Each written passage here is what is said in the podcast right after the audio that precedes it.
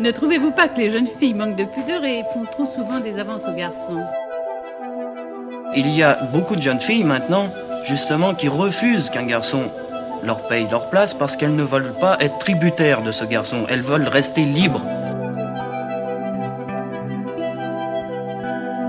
Il faut pas que les filles se disent, après tout, euh, les idiotes s'appelaient plus. Oui, bien sûr qu'en moyenne, les idiotes s'appelaient davantage.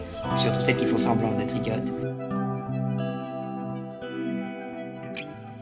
M'appelle Elodie, j'ai bientôt 34 ans. Je suis euh, assistante médicale en oncologie. Pour ceux qui ne savent pas, c'est euh, le cancer. Voilà. Euh, Un métier dur. Ouais, un métier qui me plaît. Choisi et, et assumé, mais dur parfois, très humain. Mais très cool aussi. Enfin, les patients sont, sont gentils et, et on les accompagne beaucoup, donc c'est intéressant, humainement. C'est le côté humain qui te plaît plus?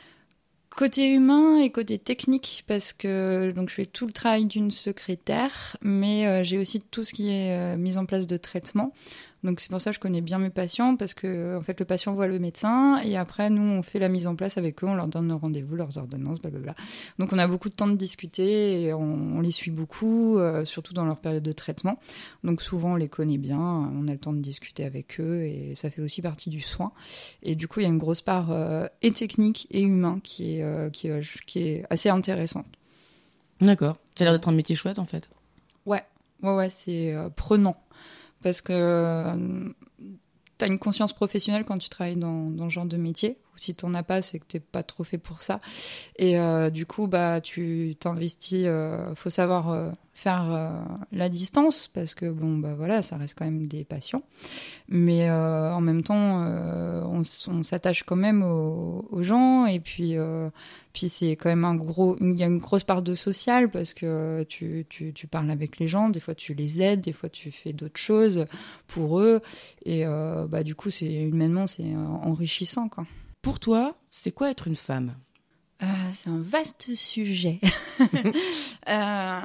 Être une femme pour moi, euh, alors de, je pense que je peux le répondre de deux façons, c'est-à-dire que de façon personnelle, moi je me considère comme une femme cisgenre, donc ça veut dire que je corresponds au genre qui, que j'ai eu à la naissance, et je vis pleinement le fait d'être une femme, mais sans pression, c'est-à-dire que des fois je peux être très féminine, des fois je peux être euh, moins féminine.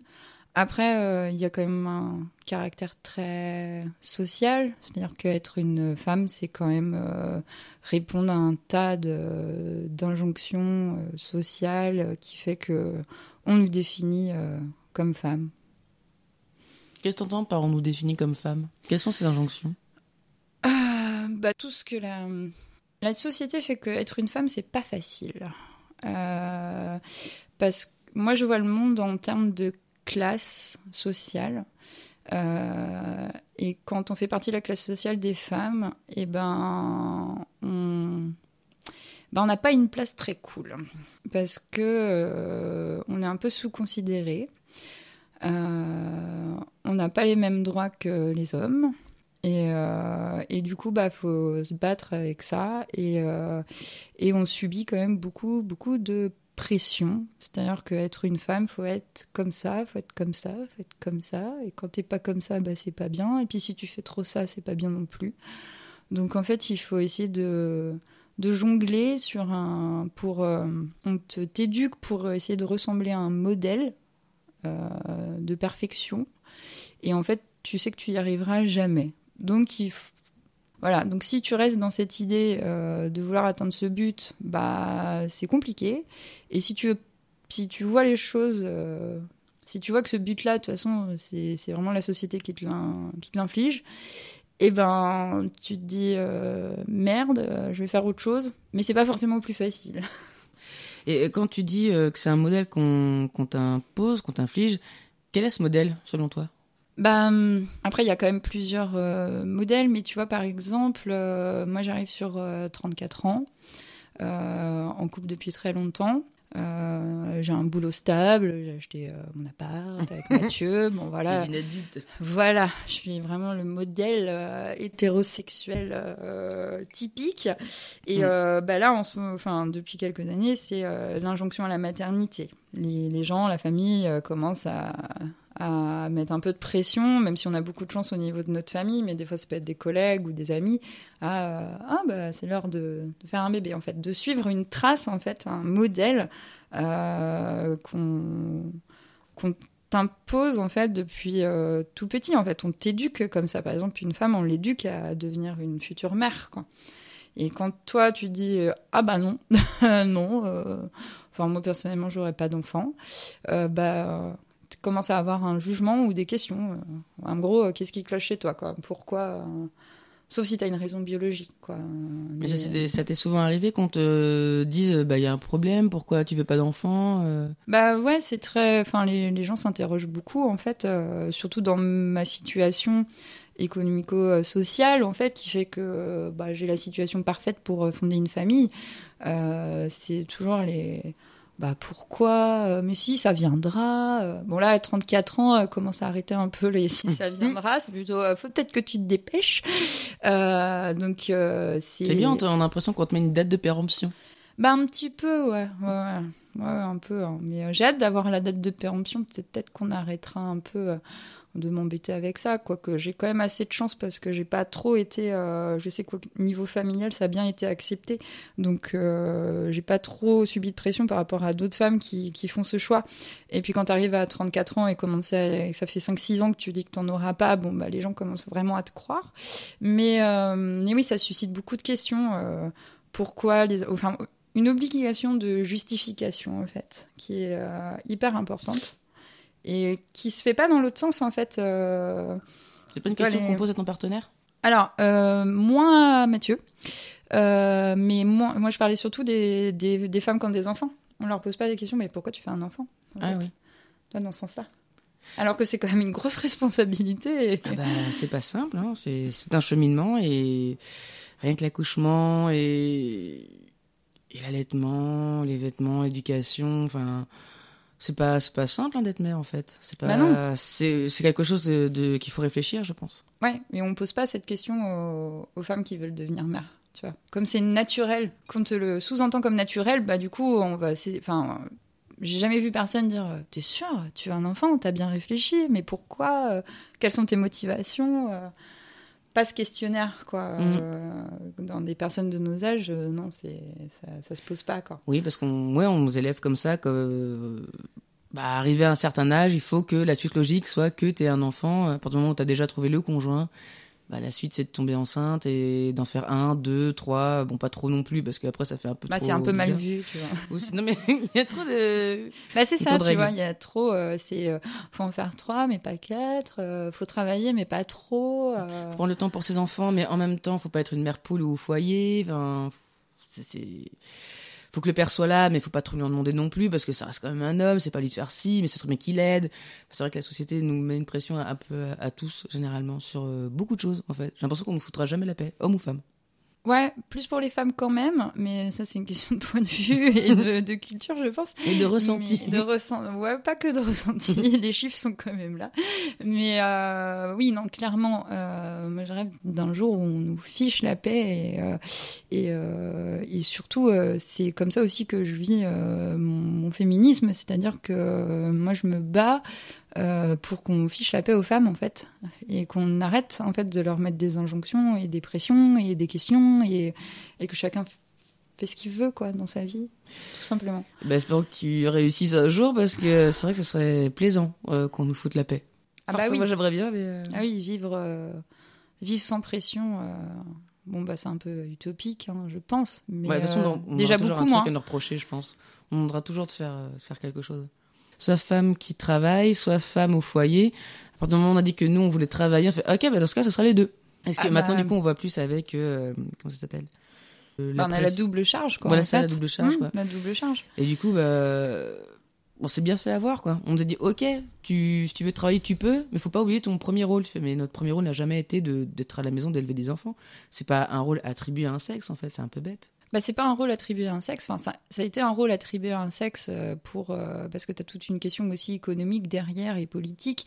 C'est-à-dire que euh, bah, le capitalisme a aussi tendu à ça parce qu'il fallait bien élever la force, la future force salariale. Et bah, pour l'élever, il bah, fallait bien des femmes qui restent au foyer. Et, et puis bah, c'est vrai qu'en en ayant le droit de travailler, en fait, on s'est retrouvé avec une double charge. Et en plus, on n'accède pas aux métiers euh, qui nous permettent d'être indépendantes. Parce que ce qu'il faut savoir, c'est que la plupart des femmes sont dans des situations précaires, euh, sont moins payées, ont des boulots moins stables, ou alors des boulots plus précaires, moins intéressants. Enfin, moins valorisés, on va dire, parce qu'en fait, il y a tout. euh, euh, moi, je travaille dans le médical, donc je vois bien, on est majoritairement euh, féminine, quoi qu'on a hérité d'un homme secrétaire cette année. C'est c'est rare, hein, c'est la première fois dans ma carrière que j'en vois un. Et, euh, et en fait, euh, bah, les femmes travaillent beaucoup dans les métiers du care, euh, du soin, et en fait, c'est une, intelligence qui est pas du tout valorisée, en fait, comme, des ingénieurs ou des choses comme ça, super intelligents. Et nous, en fait, on ne prend pas du tout en considération nos capacités dans le care, savoir écouter les gens, c'est une vraie intelligence, savoir aider, et ça, on, on le valorise pas. Et pourquoi, selon toi? Bah parce que c'est des métiers de femmes, en fait. Parce que c'est attribué à, à des qualités qu'on suppose féminines. Bah voilà, c'est ça. Donc c'est tout ce qui est le métier du soin. Et, euh, et c'est pas valorisé, c'est pas pris en compte euh, parce que euh, bah, c'est du boulot de, de femmes et on le valorise pas pareil que des boulots euh, masculins. Et est-ce que les hommes qui travaillent dans, dans ces domaines-là sont valorisés ou pas? Euh, bah par exemple, un truc tout bête, mais mon collègue, on l'appelle souvent docteur. Ah, Voilà. euh, Les pa- secrétaire? Oui, les patients qui arrivent euh, l'appellent souvent euh, docteur. Et euh, donc c'est assez drôle en fait parce que nous, on nous appelle jamais docteur. Et euh, moi, je trouve, euh, après, c'est un, c'est un ressenti sur un exemple. Donc c'est vrai que je, je peux pas, enfin voilà, je peux pas en faire une généralité. Mais je trouve que les patients sont, sont plus respectueux. Euh, il est moins sujet, je, je trouve, à, à de l'irrespect dans le travail. Et puis j'ai bon, j'ai eu l'occasion de pas mal fréquenter les hôpitaux parce que bon, j'ai eu des problèmes de santé. Et, euh, et souvent, il y avait une valorisation de l'infirmier, par exemple. Euh, L'infirmier, pas l'infirmière. non, souvent l'infirmier, euh, les gens sont contents. Ah, un infirmier, ah, il était gentil, ah, il était doux.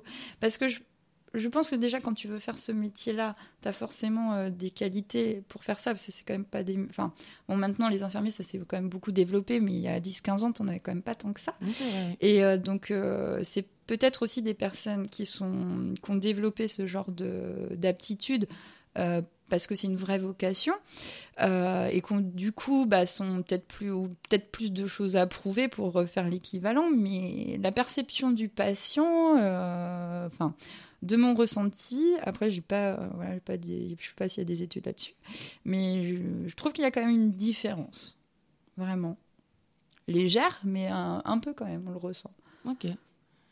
Et euh, du coup, autre question. C'est quoi pour toi être un homme? La question qui fâche. Non, c'est pas une question qui fâche, mais je pense que j'ai plutôt fâché beaucoup d'hommes en fait. enfin, je sais pas s'il y en a beaucoup qui écoutent. Bah, être un homme, c'est euh, bah, faire partie d'une certaine classe sociale qui est quand même privilégiée, euh, qui est quand même privilégiée. C'est euh, c'est subir aussi des injonctions euh, à la masculinité, mais euh, c'est aussi eh ben, profiter de, plein plein de choses et puis d'être un petit peu en haut de l'échelle, quoi. Alors après, bien sûr, on peut être un homme noir, par exemple, et du coup subir du racisme, des trucs comme ça. Mais, ou un homme gros et subir de la grossophobie. Mais ça sera toujours mieux que d'être une femme. Et pourquoi, selon toi? Pareil, les bons vieux clichés d'antan. Bah, c'est une question de sociabilisation. On est quand même dans une société patriarcale qui favorise les hommes dès le plus jeune âge, c'est-à-dire qu'on est sociabilisé euh, en écoutant plus la parole des petits garçons, en les valorisant plus, en éduquant les filles pour être au soin des petits garçons. Euh, donc, euh, bah, quand tu es éduqué comme ça, en disant que, bah voilà, toi on t'écoute plus, on, te valorise plus, on te donne des meilleurs accès aux écoles, aux hautes fonctions, bah forcément, tu acquiers des privilèges qui deviennent inconscients. Et puis bah, le jour où on te dit euh, non, mais, euh, mais tu trouves pas quand même que tu es un petit peu privilégié? Oh, Non, pas du tout. euh, je suis féministe. Bah, Peut-être qu'on se rend pas spécialement compte de nos privilèges. Même nous, on a des privilèges en tant que, que femmes françaises, blanches, qui sont issues de l'immigration aussi. Tu vois, on a plus de nous pour. euh, bah, moi, je suis blonde aux yeux bleus. C'est clair que euh, sur un CV, euh, comparé à d'autres personnes, je sais que j'aurais plus de chance. Ah bah, je suis tout à fait d'accord. Oui, oui, bah oui, bien sûr. Entre, bah moi c'est pareil, hein, je suis une femme blanche cis, catégorie moyenne, sociale. Bah du coup, je me plains pas. Enfin, je me plains pas de ma vie perso. Après, euh, je milite pas euh, que pour euh, ma gueule. Et puis oui, bah de toute façon c'est les doubles peines, c'est-à-dire que si t'es une femme euh, cis noire, et ben tu vas subir sexisme, racisme. Si t'es une femme grosse noire, bah, sexisme, racisme, grossophobie. Bon voilà, ça se cumule donc forcément. Mais tu auras quand même toujours un homme au-dessus qui sera plus privilégié que toi. Oh, avec un peu de chance, on peut en trouver qui sont euh, dans le même euh, merde que nous, en fait. Euh, par exemple, un homme issu d'immigration, il est au même niveau que, que, que nous, en fait. Dans la même merde, j'ai l'impression. On lui refusera Oui. certains postes pour des, pour des raisons que, comme nous, on refusera des, des postes pour des raisons aussi, tu vois. Après, faut pas. Enfin, dans la lutte, il faut pas non plus. euh, Enfin, faut pas commencer à faire des, castes non plus. Enfin, on peut pas commencer à dire oui, mais lui, il est plus dans la merde que toi, donc te plains. Enfin, moi, c'est souvent ce qu'on nous reproche euh, quand je discute avec des gens qui sont pas forcément euh, féminisme ou, ou politisés. Ils vont te dire, bah ça va, t'as pas à te plaindre. Ou alors, par exemple, pour les femmes, euh, bah ça va en France, vous avez pas à vous plaindre. Mais c'est pas parce qu'on a une situation meilleure que les autres qu'on n'est pas obligé de se battre et se battre pour ces personnes-là aussi. Et, euh, et je suis suis pas favorable à comparer les situations. Euh, faut être conscient de sa situation, c'est-à-dire euh, conscient que bah moi en tant que femme blanche, bah ouais j'ai des préjugés, je suis raciste, même si j'essaye de moins le devenir, mais forcément j'ai été élevée avec une certaine une certaine éducation, avec un passé colonial, donc bah voilà, tous les jours, j'essaye de déconstruire un peu là-dessus. Euh, même sur le féminisme, j'ai mis, enfin, tous les jours, je progresse là-dessus aussi à me déconstruire, à essayer d'apprendre de nouveaux trucs, à avoir une vision. euh, je, je vois, j'ai, par exemple, j'ai commencé dans le féminisme avec une vision très blanche, très bourgeoise, où j'écoutais certaines féministes, on disait, Oh, c'est vachement bien. Et maintenant, euh, je- oh là là, mon Dieu, pourquoi j'écoutais ça? Parce que voilà, on progresse. Euh, et j'ai perdu le fil.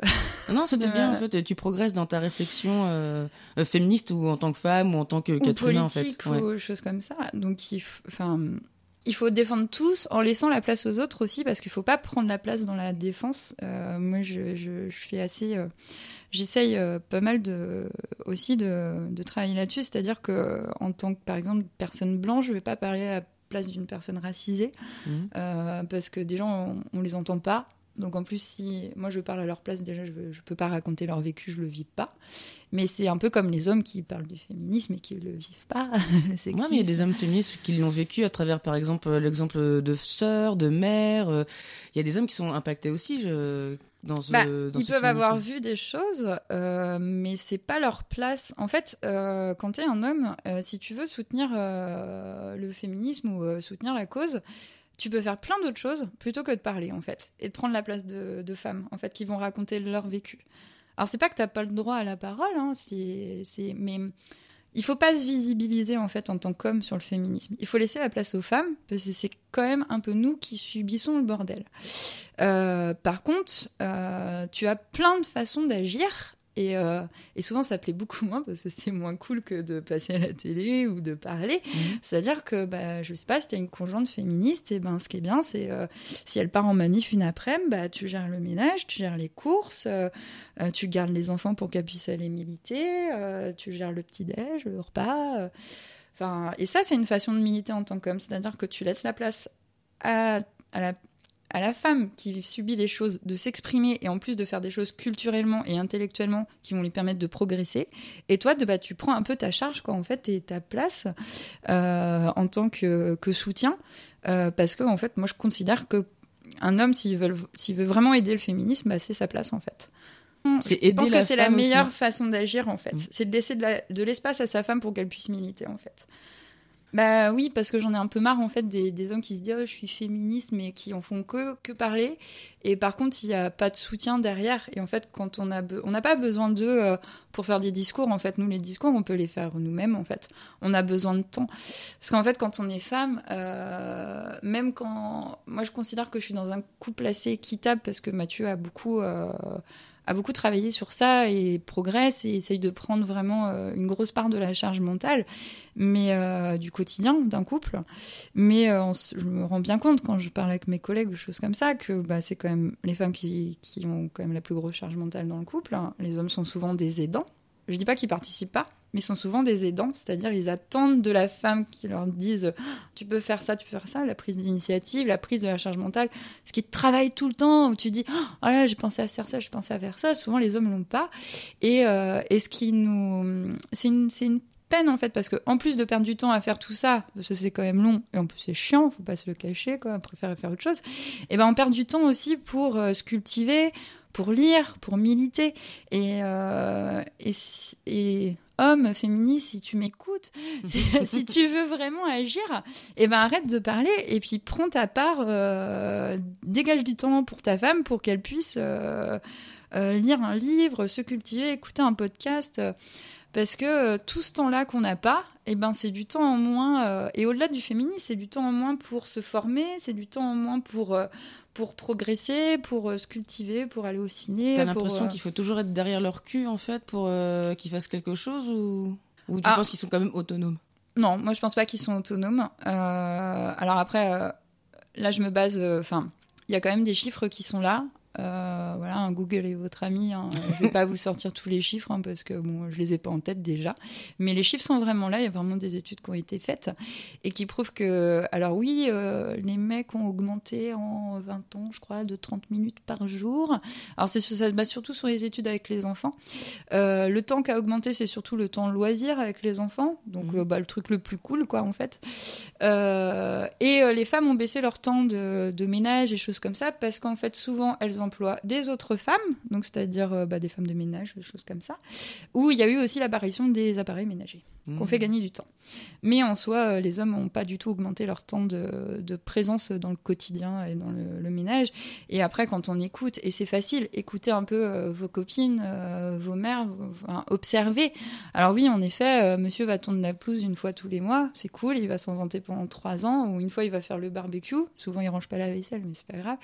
mais mais euh, on voit bien quand même que c'est toujours ah j'ai demandé euh, à mon chéri euh, bon bah j'ai demandé de faire ça j'ai demandé de faire ça en fait ne soyez pas attendez pas qu'on vous dise ne soyez pas des aidants on vit dans des enfin quand on vit en, en couple hétérosexuel euh, Enfin, là, je parle vraiment du modèle hétéro. hein. Euh, vous n'êtes pas, euh, vous êtes pas un aidant, quoi. En fait, on est des partenaires de vie. Donc, euh, bah, prenez votre part, quoi. On n'est pas vos mères. Euh, on n'est pas vos boniches non plus. Donc il faut prendre sa part et sa responsabilité. Le problème, c'est qu'un homme est, élevé à être, favorisé, soigné, et pas élevé à, être dans l'émotion ou à ou à faire du care ou à faire euh, du soin. Donc du coup, bah, bah c'est c'est quelque chose qu'ils n'ont pas in- instinctivement parce qu'on les a pas élevés en jouant à la dinette, en jouant au poupon et trucs comme ça, même si ça vient de plus en plus et ça c'est cool. Mais euh, on les élève euh, pour être assistés en fait et pour être euh, portés. Et, euh, et bah bien sûr, quand tu as ce privilège-là en tant qu'homme, bah, quand on te le balance dans la face en disant bah si t'es un privilégié, ah non non, je fais la vaisselle, bah non mais c'est pas ça en fait. Euh, et tu es un privilégié et prends-en conscience et prends ta part des choses. Et, et oui, tu vas perdre du privilège. Moi, je les comprends, hein, les hommes, hein, qui n'ont pas envie que ça change. Parce que bah, c'est confortable de pas avoir de charge mentale, de pas euh, gérer euh, plein de choses comme ça. Donc c'est sûr que euh, bah, c'est compliqué.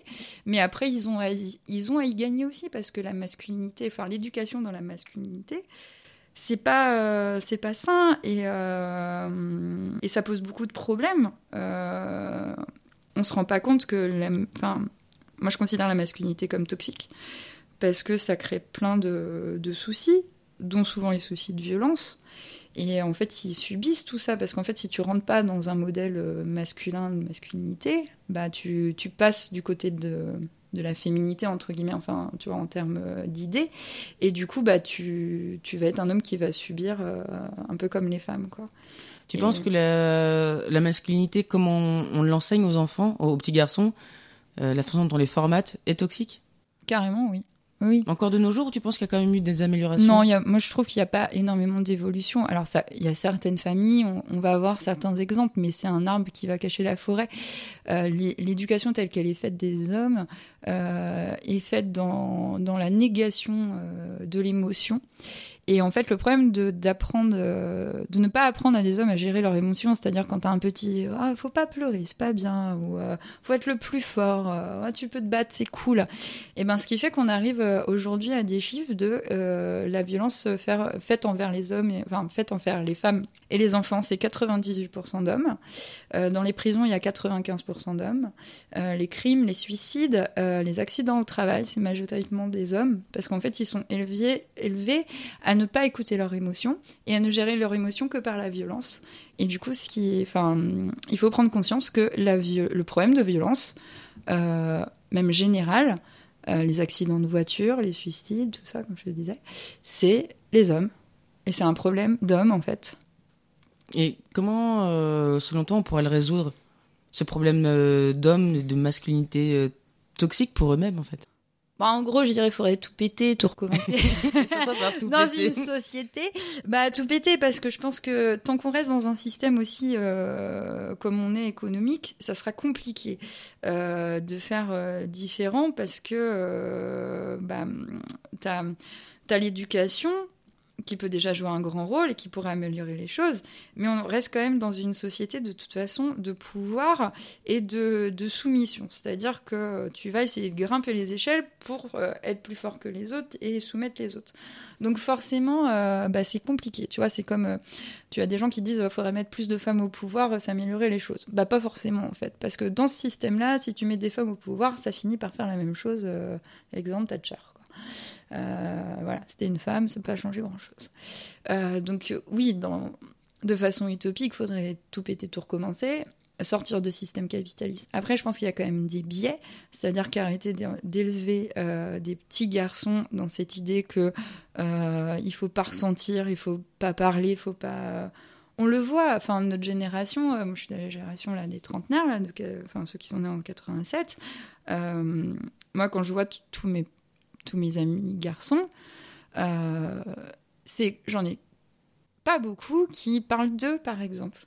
Et des fois, qu'on qu traversé des périodes très difficiles dans leur vie euh, et qui n'en qui parlent jamais et de rien. Et ils se voient entre potes et puis bah, ils parlent jeux vidéo, ils parlent. Euh, Mais ils n'arrivent pas à se livrer sur ce qui Mais va ils parlent de rien en fait. Ils sont incapables de de communiquer sur leurs émotions et c'est un gros problème pour eux aussi et pour leurs conjoints, pour leurs amis, pour leur famille. Ah mais c'est un problème pour tout le monde et mmh. c'est un problème pour la société parce que du coup la seule façon euh, de la seule façon dont on leur a appris à s'exprimer face à ça, bah c'est la c'est la violence ou essayer d'être fort. Euh, de tenir, tu vois, cette idée de oh, t'es un homme, tu vas tenir, euh, je vais prendre sur moi, je vais y arriver. Mais on a tous besoin d'aide en fait. Et, euh, et déjà, euh, travailler sur l'émotion des petits garçons, c'est-à-dire pas les formater à ce qu'un garçon ne puisse pas parler.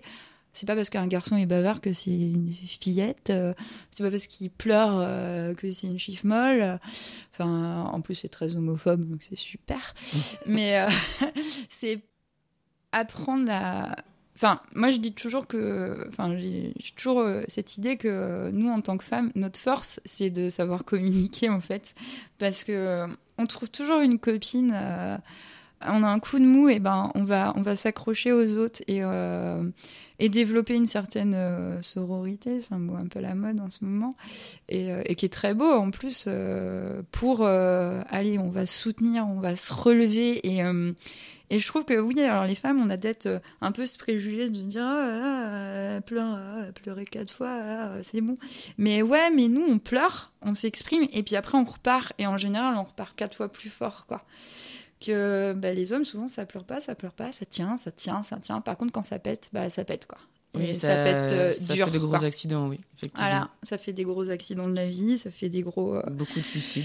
Bah oui, et, C'est vrai. euh, et bah moi je préfère craquer plus souvent et savoir m'exprimer que de. Moi je trouve ça triste de garder tout pour soi et de d'essayer de tenir et de bah et d'avoir personne à qui se confier. C'est hyper dur quoi, c'est hyper violent. Donc euh, C'est un gros fardeau qu'ils ont apporté, mine de rien.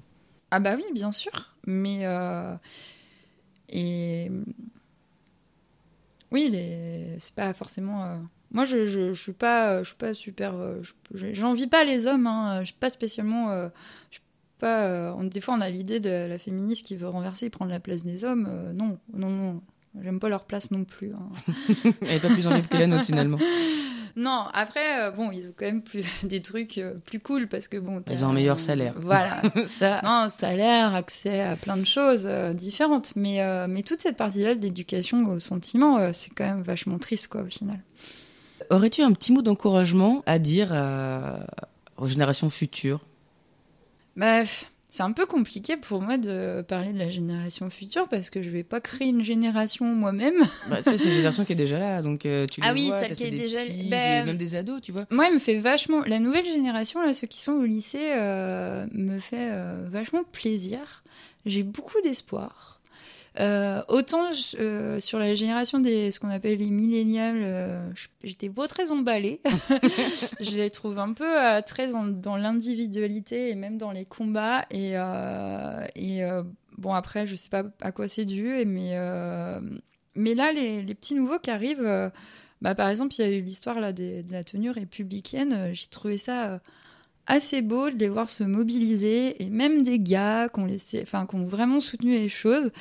Donc ça donne un peu de l'espoir sur l'écologie aussi. Ils se mobilisent beaucoup, quoi. C'est euh, C'est vrai que c'est une bonne nouvelle. j'ai l'impression de retrouver une génération qui a envie de se battre et euh, et ça c'est assez cool et ça fait plaisir, quoi. Est-ce que tu penses que c'est une génération qui va continuer à se battre ou qui vont faire comme tous les autres, finir par abandonner, passer euh, 25, 27 ans? Bah j'espère. je sais pas, j'espère. Après euh, les pauvres, euh, ils ont enfin moi j'aimerais pas être un j'aimerais pas avoir 16 ans euh, aujourd'hui en fait parce que tes perspectives déjà à notre époque, oh, ça fait vieux. hein, Ouais, non, dire déjà quand on avait 16 ans, Voilà, déjà quand on avait la 16 loose. ans, euh, quand t'avais un rêve de faire tel boulot, on disait non, c'est bouché, va plutôt là. Non, c'est bouché.